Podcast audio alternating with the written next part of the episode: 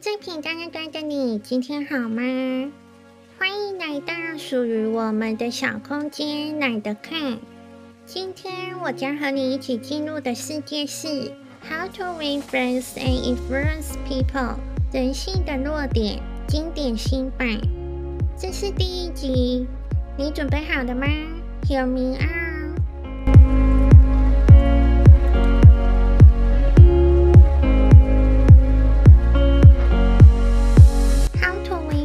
out。Influence people，人性的弱点，经典新版。作者 Dale Carnegie，美国著名人际关系学大师，人际关系之父。第一章，正视人性的弱点。想改变他人的意见，不招怨恨的方法是间接指出他人的错误。一句话便可决定你是否能说服别人，但一般人总是一开口批判性就很强。批评人时要以夸奖开始，以而且或并且转折。如果一开始受夸奖了，却又来个但是的字眼，就会让人怀疑其夸奖是否真心。批评的人先谦逊地承认自己绝不是毫无错误，再指出他人的过错，总是比较容易入耳，并且给人温和的建议，而不是严厉的命令。我们时常做一些伤感情的蠢事，挑剔、恐吓、为所欲为，当着其他人面前指责小孩或员工，毫不考虑他们的自尊。用“你可以考虑一下”或“你认为那样做可以吗”等商量的口气代替直接命令，要给人有自动改进的机会，让他们从错误中学习。这种技巧可以保全一个人的自尊，并给人一种自重感，使他愿意合作而不是反抗。假设你是位工厂经营者。在巡视厂房时，看到几名工人在禁止吸烟的牌子下抽烟，你会怎么做呢？也许你会指着那块牌子，对他们大喊：“喂，你们不认识这四个字吗？”站在工人的角度想，对于上司这种威吓，你会怎么反应？如果你换个说法，伙计们，假如你们能到外面去抽烟，我会很高兴的。此时，功能又会怎么反应？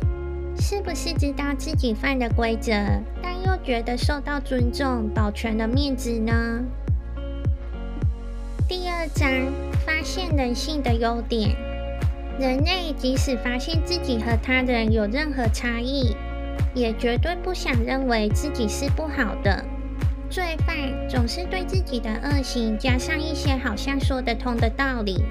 越坏的人，越是对自己的所作所为假装不知，这就是人类的劣根性。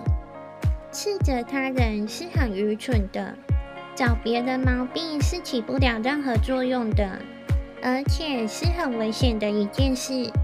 对方总是马上有所防备，无论如何，总是要把自己说成是正当的、合理的。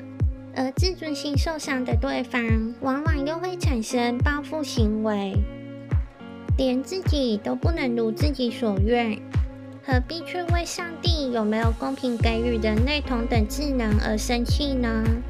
与人相处需记住，并非所有人都是非常理性的，人是有感情、有自尊又爱好虚荣的动物。理解和宽容，必须有自制力和品德才能做到。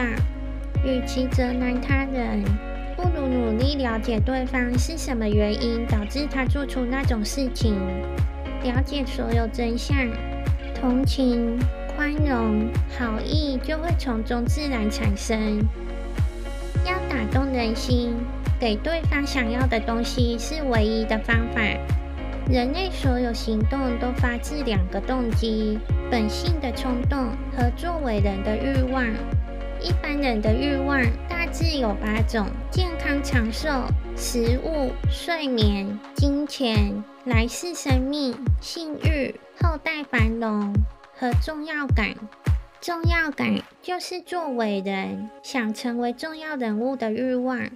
这种需求使你穿上最新潮的服饰，开着最新款的汽车，说些最自傲的话，把多数少年引入歧途的，也是因为这些需求。满足自己的重要感方法因人而异，根据这些方法，则可以判定一个人的性格。假如人在现实世界无法满足自己的重要感，就可能转向疯狂的世界求得满足。为此招致精神异常的人也有。美国总统 Abraham Lincoln 曾说：“人人都喜欢受到称赞。”人类的性情中最强烈的是渴望受人认同的情绪，能够适当满足他人这种渴望非常困难，但一旦做到了，便能立刻虏获人心。奉承话不是对每个人都行得通，所谓的奉承是浅薄、利己且缺少诚意的，运用不当还可能带来祸害。努力去认同他人真正的价值，在日常生活中是非常重要的心理准备。钓鱼的时候必须放对鱼饵。人类的行动产生自内心的需求，出于某种欲望，因此打动人最好的方法是引起对方内心强烈的需求。想说服别人去做什么？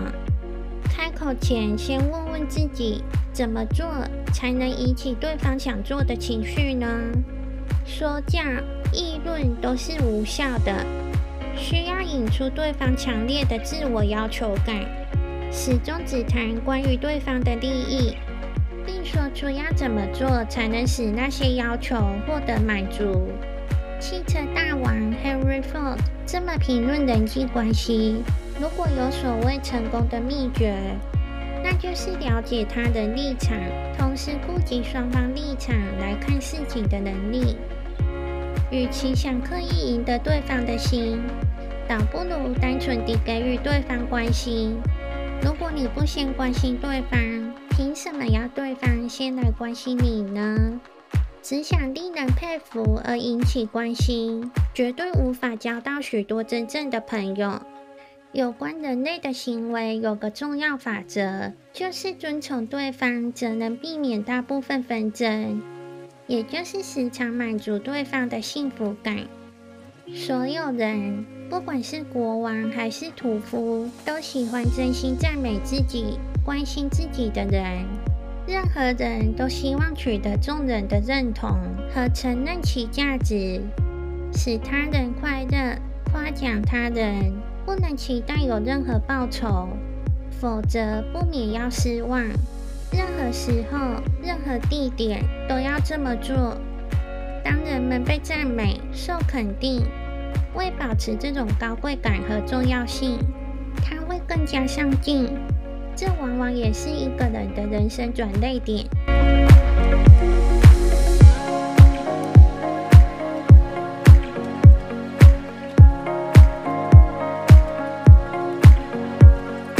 任何人都有某些方面比自己优秀，具备了我们该学习之处。